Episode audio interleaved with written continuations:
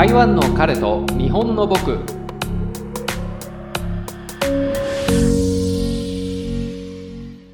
台湾人パートナーを持つ日本人ゲイが台湾での生活を通じて感じたことを皆様にお伝えする番組です。はい。第15回目になります。皆さんお元気でしょうか？今回はですね国が違う人と付き合うということについて話してまいります。僕はもともと台湾の人と付き合いたいなと思ってこのように付き合っているわけではなくてですね。もちろん、以前にですねいい出会いがあれば日本人とも付き合っているかもしれないですしその他の国の人と付き合っている可能性もあります。でですね人間一人一人違って当然だなと思っているので自分自身あんまり細かいことっていうのは気にしない方なんですがただここは気をつけた方がいいなという発見がありましたので皆さんにそちらを紹介いたします。まずですけれどもどちらか一方が外国語を話さないといけないということなんですね。日本人の場合外国の人と付き合うということはどちらか一方が外国語を話す必要があるということなんですね。まあそれは日本語を公用語とする国が日本以外にないからなんですけれどもよく外国語の上達の秘訣はその国の人と付き合うということというのは言われてるんですけれども果たしてこれはいいことばかりなんでしょうか？うんまあもちろんデメリットっていうのはあるわけなんですね。どんなに疲れていてもものすごく怒りたい時にでもですね付き合っている人がいる前では外国語を話さないといけないということなんですね。これが意外とストレスをためる元になったりするんですね。例えばですけれども LINE とかでまあ文字だけで会話する時でもですね常にこう考えながら話さないといけないっていうことがあって難しい表現をしようと思ってもできないし難しい単語が急に思い出せなかったりするとついついメッセージが短くなるんですね。この音楽好きとかって聞かれたとしてもうん好きとしか言えなかったりするんですね。そうすると相手はなんかそっけないなということになってうんまあそういう性格だと思われてしまうんですね。なので頑張って外国語で話してくれているっていうことを理解するもしくは理解される必要があるということなんですね。次にですね外国人と付き合っているという優越感を捨てるということなんですけれども特に台湾ではなんですけれども日本人に対して特別な感情を持ってるっていうことがあるんですね。まあ、日本人っていうのが一つのブランドみたいになっていてわあ日本人と付き合えるんだっていうことで舞い上がってしまうこともあってですね。でそういう方っていうのは付き合い始めると自分の思い描いていた日本人像と違うところがあって急に冷めたりするんですね。僕は台湾に来て、まあ、付き合いたいなと思った人ができた時にですね、いろいろと思うことがあったんですね。この人は本当に自分のことを好きになってくれているのかそれとも日本人だから好きになっているのかというのをずっと悩んだんですね。まあもちろんあの自分のことを好きになってくれてるんだってずっと信じてはいたんですけれどもなんか急に連絡がなくなって付き合うこともできなくなったっていうことがあったのであれなんで急に冷めたのかなっていうのも理由も言わないで去っていくっていうことがあったのでただ単に日本人と付き合ってみたかったのかなと思ったんですけれども、まあ、日本人である自分が好きというのと好きな自分がたまたま日本人っていうことでは印象が違うということなんですね。次に国や人種の先入観を捨てるということなんですが話の流れでついついなんですけれどもアメリカ人はこういう感じ韓国人はこういう感じっていう先入観で話してしまうことがあるんですね。まあしかし言われた本人にとっては個性を無視された感覚であまりいい気がしないんですよね。例えばですけれどもたまたま忙しくて返事が返せない時に日本人はいつも話し合うことを避けようとするみたいなことを後で言われるといやそんなこと言われても勝手に日本人だからと決めつけないでほしいなと思いますよね。ちょっと考えてみてまあ、これは台湾人一括りで話そうとしてないかっていうことを考えてから話すようにするんですね。もちろん比較するっていうことは会話の上で面白い話ですし、まあ、出てくると思うんですね。ただそれを相手に押し付けないということが大切なのかなと思っております。で最後になんですけれども遠距離恋愛になる可能性を考えるということなんですね。ずっと2人が同じ国で暮らせるとも限りません。ビザや国の状況、もしくは自分の仕事とか実家の事情でですね、自分の国に戻らないといけないっていうことがあるんですね。確かに日本人同士であってもいろんな事情で出張とかですね。遠距離恋愛になることもあるんですけれどもお互いの国籍が違う場合ですね、まあ、金銭面とか精神面で自信があってもどうしようもないっていうことがあるんですね。会いに行くことができない事態もありえるんですよ。もちろん一度好きになったら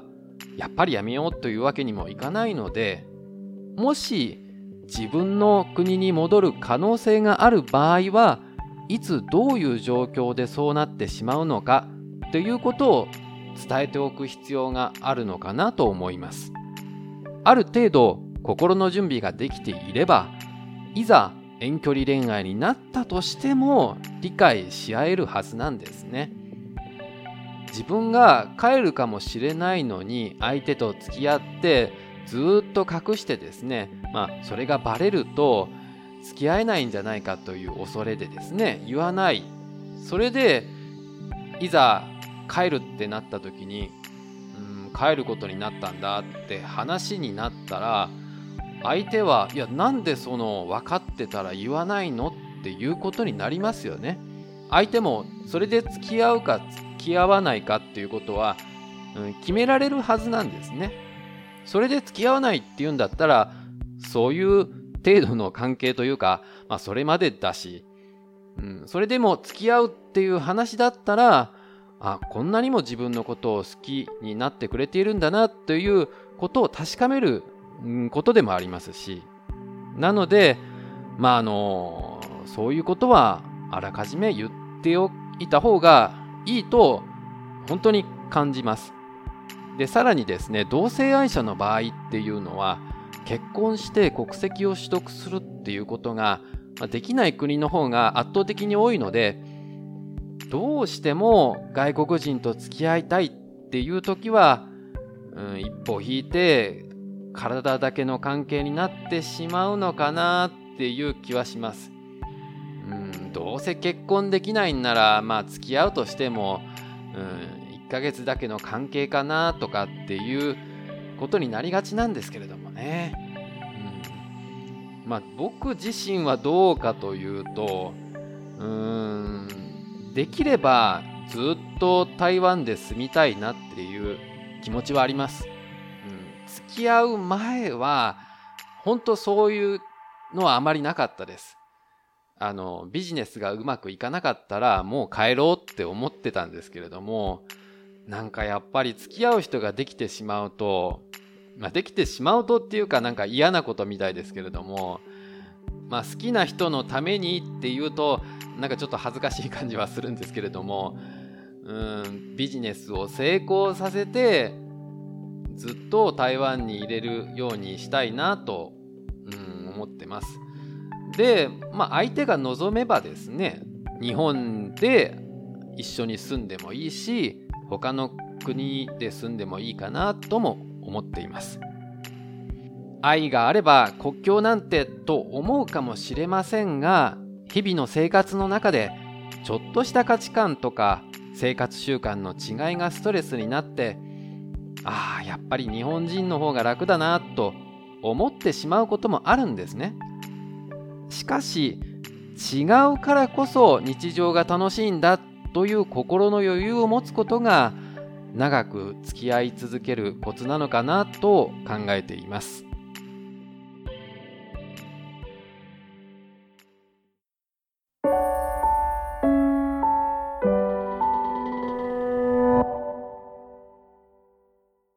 統計やニュースであればネットで検索すればいろいろと出てくるので話を膨らませることはできるんですけれども、ただ自分のことを客観的に考えて話すっていうのが慣れてないのもあるんですけれども、それが難しくてですね、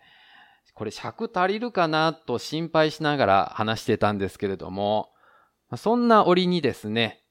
あの、お便りが今回来ておりまして、なんと2通いただいております。1通目はストレートの男性からで、2通目はゲイの方からになります。それでは早速1通目読んでまいります。コンビニエンスなチキンたちのみやさんからいただいております。ありがとうございます。結構長い話なので、目を閉じてゆっくりとお聞きください。外国の人といい関係になったお話。学生時代にアメリカ軍基地がある町、佐世保に住んでいました。佐世保でクラブのバーテンダーをバイトしていました。その時のお話です。アメリカ軍基地がある町のクラブなので週末は多くの外国人でお店はあふれます。白人黒人アジア人入り乱れます。まさに人種のるつぼ。その日はお客さんたちと一緒になってカウンターでジェンガをして盛り上がりました。ジェンガで負けた人がテキーラを飲むというたわいもないゲームです。英語が苦手な私もこれなら外国の方ともコミュニケーションが取れるので仕事を忘れて楽しくジェンガをしていました。ジェンガが崩れてはテキーラを飲む。これの繰り返し。テキーラでみんながかなり酔っていると一緒にジェンガをしていた白人のかなり大柄な女性から突然キスをされました。日本人は白人女性からマジモテないのでこれはワンチャンあるぞと思い彼女に「I wanna sex with you」と僕の最大限の英会話をぶつけてみました。すると隣で僕の告白を聞いていた黒人男性が「ジャパニーズのあそこは刀のように硬いけど短いもんな」とバカにしてきました。恥ずかしい気持ちと侮辱された怒りで「ビガーザンユー!」と僕は叫びました。一瞬の沈黙の後にむちゃくちゃ受けました。信じられないくらい受けました。これがアメリカンジョークなんだななんて俯瞰して考えながら周りを見渡すとみんな腹を抱えて笑ってくれました。それから半年間ビガーザンユーは僕の鉄板の持ちネタになりました。ちなみにその白人女性とはキスだけで終わりました。最後まで行きたかった I wanna sex with you というお話なんですね。はい。まあこのメイクラブではなく I wanna sex という言い方がもう本当にもうやりたくてやりたくて絞り出した感がありますね。うん。日本人男性って昔から白人女性と付き合いたいっていう一種のロマンみたいなものがありますよね。でももし一夜を共にできたとしてですよその女性から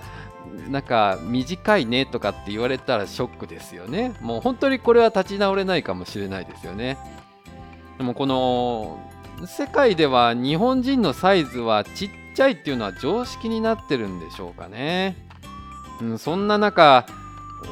うん、黒人の方に立ち向かうっていうあたりが、うん、当時若かったのかもしれないですよね。うんまあもしくはですけれどもみやさんが相当自信があるものをお持ちなのかもしれませんね。はい、そのあたりは皆さんの想像にお任せするといたしましょう。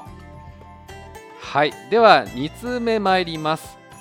ライオンさんからいただいております。ありがとうございます。えー、っと、初めてでしょうか、2回目とかでしたら、まあ、申し訳ないんですけれども、では読んでまいります。こちらも結構な長さになっておりますので、ゆっくりとお聞きください。第1回から楽しく拝聴させてもらってます。僕はゲイで、これまで2人の外国人と仲良くなりました。1人目はオランダ人のゲイの友達で、この人は10年間くらい日本に住んでいました。母国へ帰った後は日本の着物や小物などを仕入れるバイヤーをしていて月1回くらい日本へ来ていてその時に会っていますその人はかなりの日本マニアで日本のコンテンツや文化や日本の出来事などかなり最近のことまで知っていて話していると日本に住んでいるんじゃないかって錯覚します。しかも日本語の文法や発音が流暢で声だけ聞いていると日本人じゃないかと思えるほどです。この人は現在も親しく交流しています。2人目は東アジアの国のゲイの人でこの人とは2年間付き合っていました。この人は情が厚くとても恋人を大切にする人で積極的なアプローチやちょっとしたことを覚えていて手間をかけていろいろとしてくれました。こちらも親身になっていろいろとやってあげたい。もっと2人で楽しい時間を過ごしたいと思いました。ただ情が熱いんですが同時に感情の起伏が激しい部分もあって少しの言い争いがかなり感情的になることもありました。一旦感情的になると駅構内でも店でも場所を気にせず大声を上げるのでその時は僕は言い争いをやめてとにかく相手の感情を落ち着かせることに注力しました。しかも感情的になっている時にこれだから日本人はと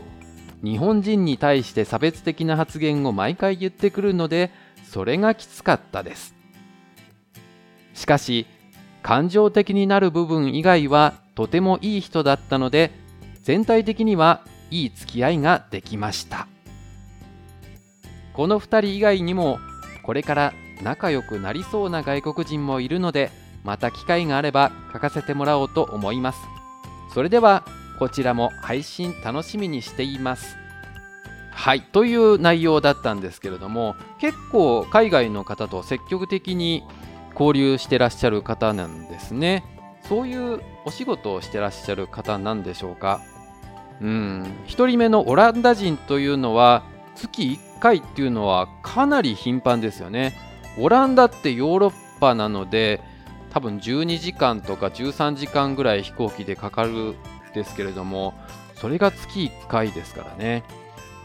ライオンさんとは本当にまあ良いお友達という関係なんでしょうねオランダは同性婚ができるので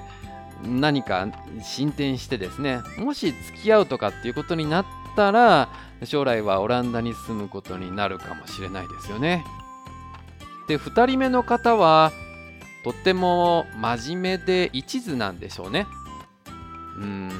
日本人は空気を読む場面が多いのでそれが外国の人にとっては冷たいと感じられることもありますし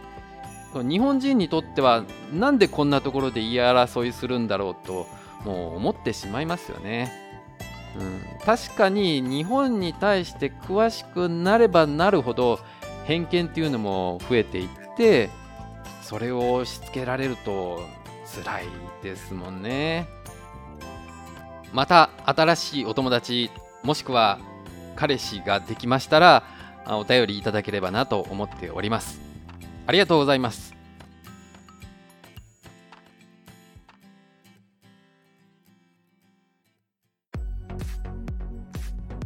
前回の台湾旅行でおすすめできないことに対するツイートが来ておりますので早速ご紹介いたします。ポッドキャスト2丁目ゲイバー玉川さんからいただいております。ありがとうございます。呼吸博物院に行った時は幸い空いていたのですが歴史的なものが中心なので前情報がないと地味に見えてしまいそうですね。僕は歴史に興味があったので楽しめましたが肉が大師など有名なものは特に長蛇の列ですしほとんど並んでいる思い出になっちゃうかもということなんですけれども呼吸博物院はまさにその名の通り美術館ではなく博物館なので基本的には歴史に関する知識とかが興味がないと楽しいということとは無縁の場所かもしれないですよね。